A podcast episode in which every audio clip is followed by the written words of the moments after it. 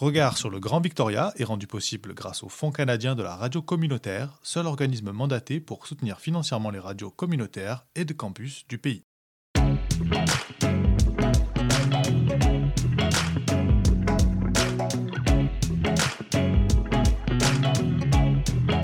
Regard sur le Grand Victoria.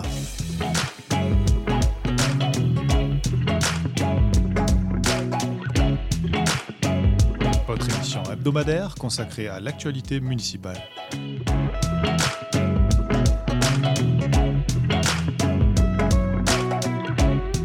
À retrouver tous les mercredis à midi et en rediffusion le samedi à 10h sur les ondes de Radio Victoria 107.9 FM. Mais aussi en balado sur radiovictoria.ca.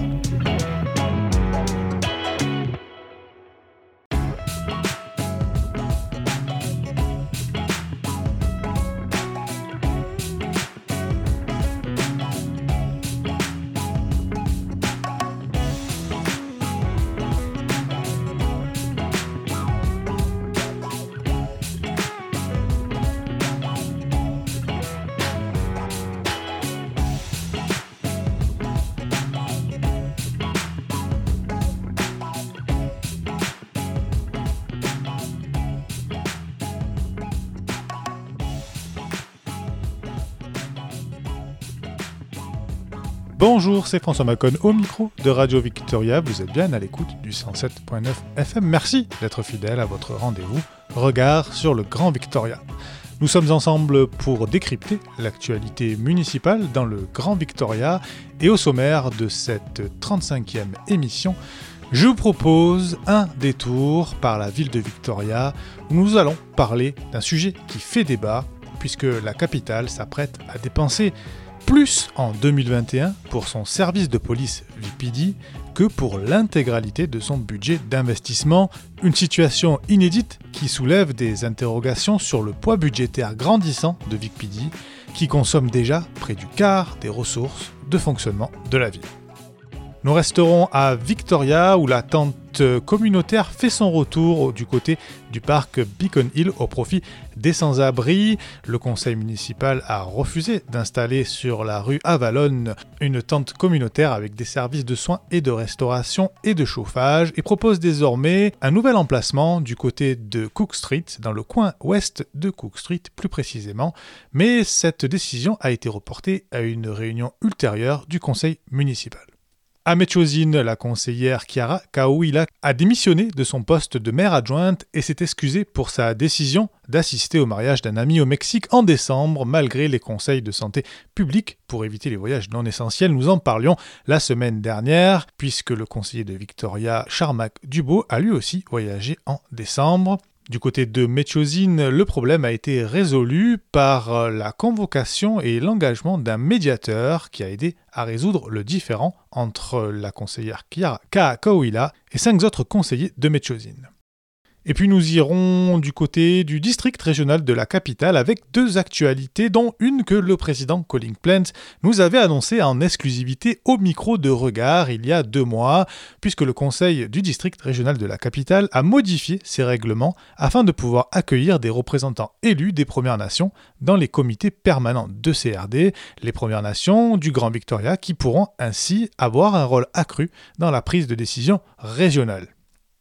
Et puis le district régional de la capitale, encore, mais par sa branche hospitalière, sollicite enfin les commentaires du public pour l'utilisation future du Bay Lodge, l'ancienne maison de retraite dont les résidents ont été déménagés au tout nouveau Summit. Si vous voulez faire part de vos commentaires sur la future utilisation de ce bâtiment, rendez-vous sur crd.ca. Et on commence tout de suite donc à Victoria avec la discussion la plus animée sans doute de cette année au conseil municipal, le projet de budget 2021 pour le service de police VicPD.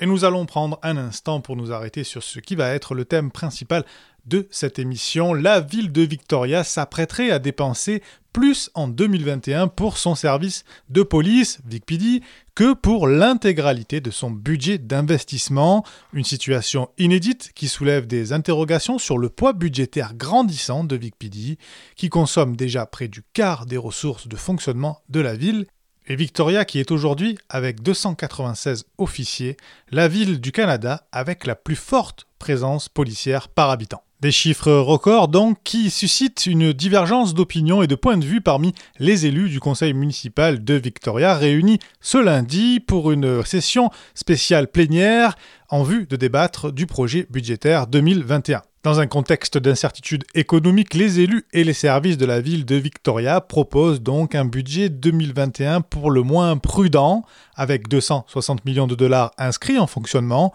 La capitale se donne comme priorité d'assurer la continuité des quelques 200 programmes et services municipaux et de payer les salaires.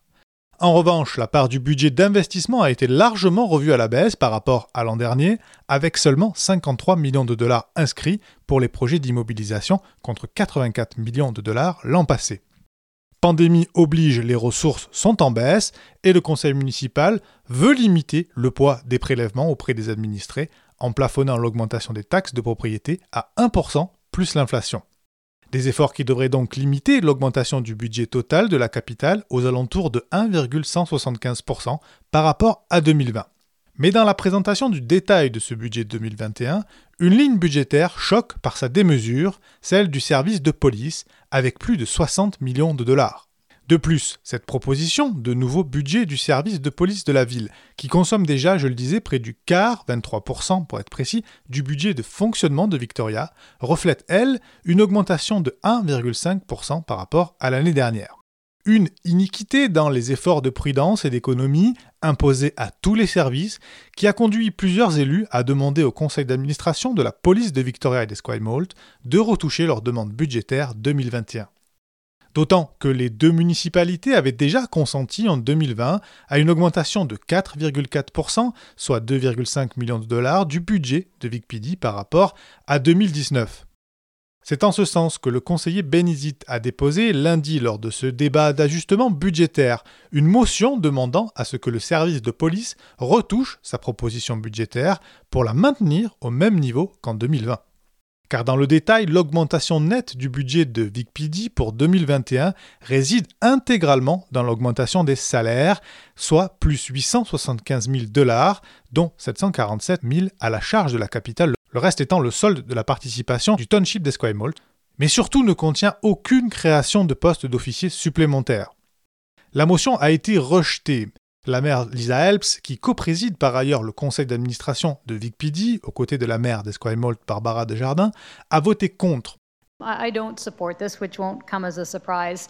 Um, every year we ask VicPD to come in line with Council's direction, um, and um, every year we see uh, VicPD try really hard but not quite uh, get there. Um, and this year, we see a 1.5% increase uh, for Vic PD um, when our budget is uh, itself going to 1.175. Um, as it's currently proposed.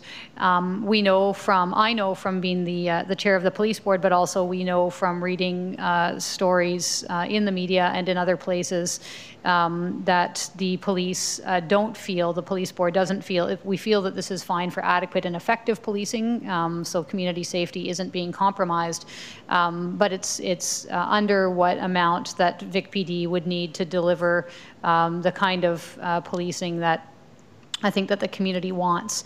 Um, I think the comments made by Councillor Izett and Councillor Dubois uh, with respect to uh, undoing systemic racism, um, looking at all of the ways in which VicPD and other police departments across the country uh, and North America um, need to improve, um, is very much uh, on VicPD's radar and work plan uh, for 2021, as I believe the chief articulated when someone asked uh, the question at the town hall of his two priorities uh, for, for 2021. So I, I wouldn't um, tie uh, anti-racism, systemic racism, um, decolonizing, all of the work that VicPD is doing, uh, I wouldn't uh, tie a budget reduction for the need to that to happen.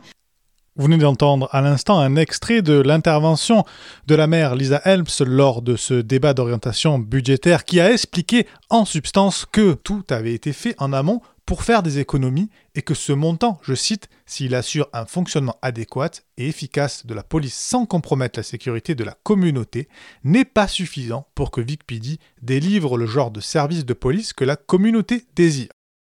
Des propos qui étaient ceux du chef de la police d'Elbana, qui avait déclaré à nos confrères du Time Colonist que le budget provisoire du département de police de Victoria pour 2021 ne répondait pas aux besoins du département de s'attaquer aux causes profondes de la criminalité. Une affirmation confirmée par Statistique Canada qui indique que Victoria est la deuxième ville du pays qui a connu le plus fort taux d'évolution du niveau de criminalité 14% entre 2018 et 2019, ainsi qu'une augmentation de la gravité des crimes et délits, plus 16%, juste derrière Kilona, une autre municipalité de Colombie-Britannique, avec respectivement 24% et 20%. Pourtant, je vous le disais, Victoria a la plus forte présence policière par habitant parmi les villes canadiennes de 100 000 habitants ou plus. Toujours selon Statistique Canada, VicPD comptait en 2018 215 policiers pour 100 000 habitants, 245 en 2019, soit environ un agent des forces de l'ordre pour 425 habitants à Victoria et à Esquimalt. Cette proportion a continué d'augmenter en 2020 puisque pour 92 000 habitants, 110 000 si l'on compte Esquimalt, ainsi qu'une superficie municipale à couvrir de 20 km, VicPD comptait l'année dernière 296 officiers de police, soit un agent pour 311 habitants. Soit un ratio plus de deux fois supérieur à celui de sa voisine Saniche qui compte, elle, un officier de police pour 817 habitants sur un territoire pourtant 5 fois plus grand avec 104 km. Toutefois, selon Delmanac, le chef de la police, le département de police VicPD consomme beaucoup de ressources car il est responsable d'un centre-ville qui attire des gens des 13 municipalités du Grand Victoria. Toujours est-il que sur cette question du financement du service de police de la capitale, les élus restent divisés. Pour la conseillère Marianne Alto, 2021 permettra de tirer le bilan des solutions alternatives de réponse policière mises en place par la municipalité lors d'interventions relevant de problèmes d'addiction ou de santé mentale.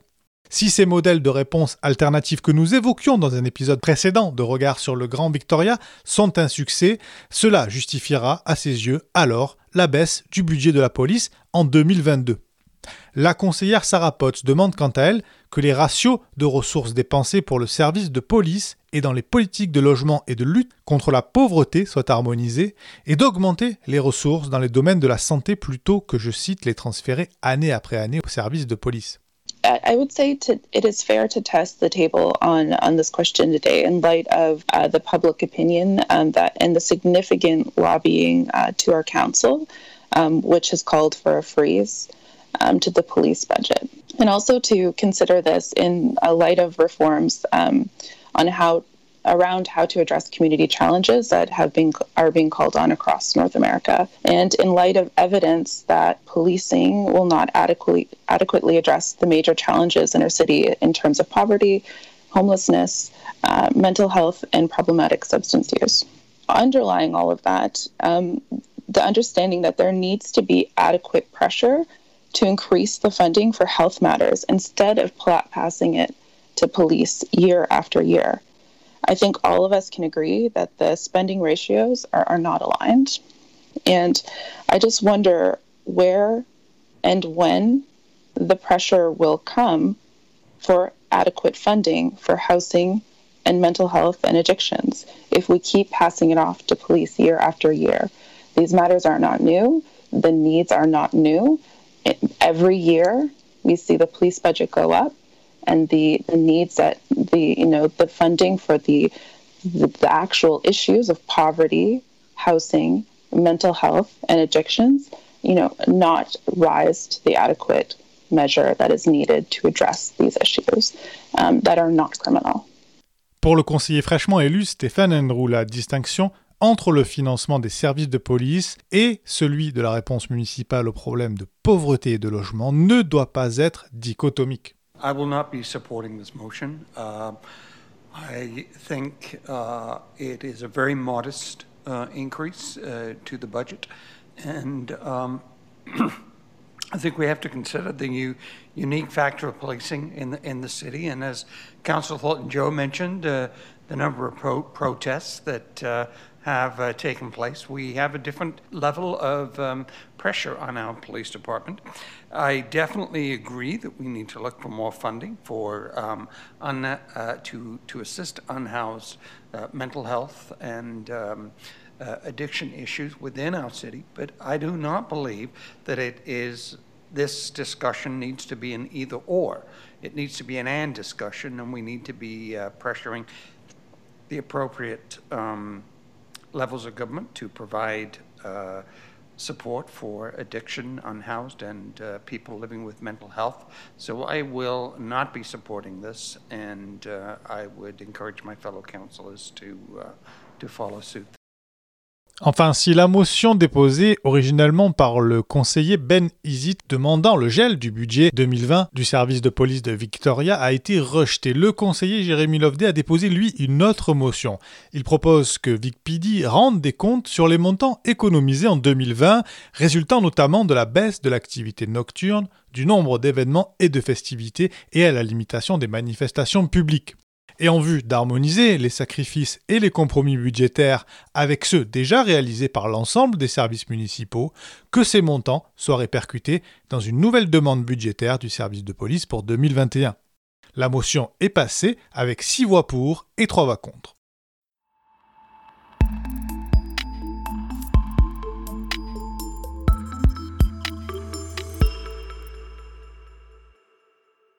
Dans le reste de l'actualité municipale, je vous le disais, à Mechozine, la conseillère Chiara Kaakowila a démissionné de son poste de maire adjointe et s'est excusée auprès des autres conseillers pour sa décision d'assister au mariage d'un ami au Mexique en décembre, malgré les conseils de santé publique d'éviter les voyages non essentiels. Ces révélations avaient provoqué une rupture au sein du Conseil et cinq autres membres ont demandé l'engagement d'un médiateur afin de résoudre ce conflit. Le maire de Métiosine n'a pas souhaité communiquer et s'étendre sur comment les angles avaient été arrondis. Toutefois, cette médiation n'a pas suffi à éteindre la vague de contestation qui continue à s'étirer, notamment sur les réseaux sociaux, demandant la démission pure et simple de la conseillère.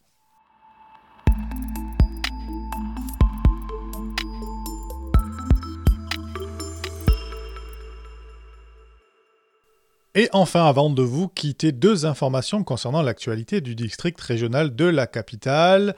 Je vous le disais en titre, la première nouvelle nous vient du conseil d'administration du CRD qui a approuvé l'introduction des Premières Nations dans la gouvernance régionale et du processus décisionnel.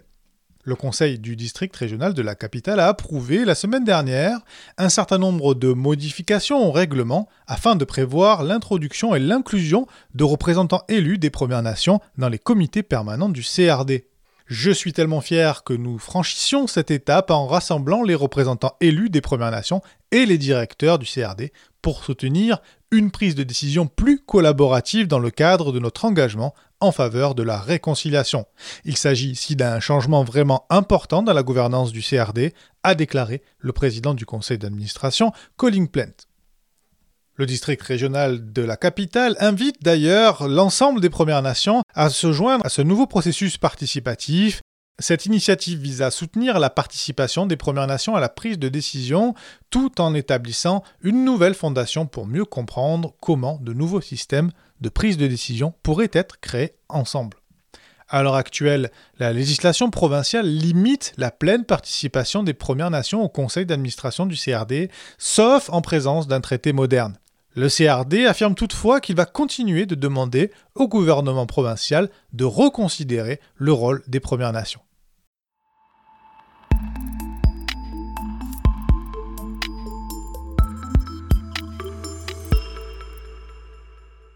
Et une dernière information pratique, avant de vous quitter, le district hospitalier régional de la capitale CRDH, qui dépend du district régional de la capitale, sollicite actuellement votre avis pour l'utilisation future de la propriété Oak Bay Lodge, puisque le CRDH est responsable d'un processus complet de planification et de consultation pour l'utilisation future du bien, et le premier cycle de consultation est maintenant ouvert à la participation du public.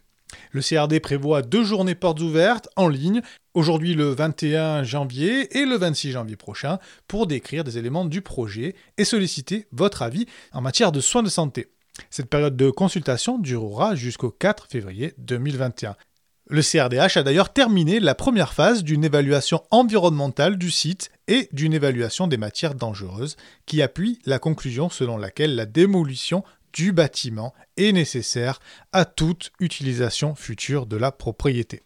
Le CRDH ainsi que la municipalité d'Ogbe sont en train de trouver un accord pour un permis de démolition et il est prévu que cette demande sera soumise au district dans le mois qui vient et qu'après approbation, le processus de démolition pourrait durer entre 8 et 10 mois. Si vous voulez donner votre avis, rendez-vous sur www.crd.bc.ca baroblique Lodge. Vos contributions précieuses seront utilisées pour soutenir la planification avec les agences partenaires d'Island Health afin de développer des options potentielles pour une deuxième ronde de consultation qui elle est prévue au printemps 2021.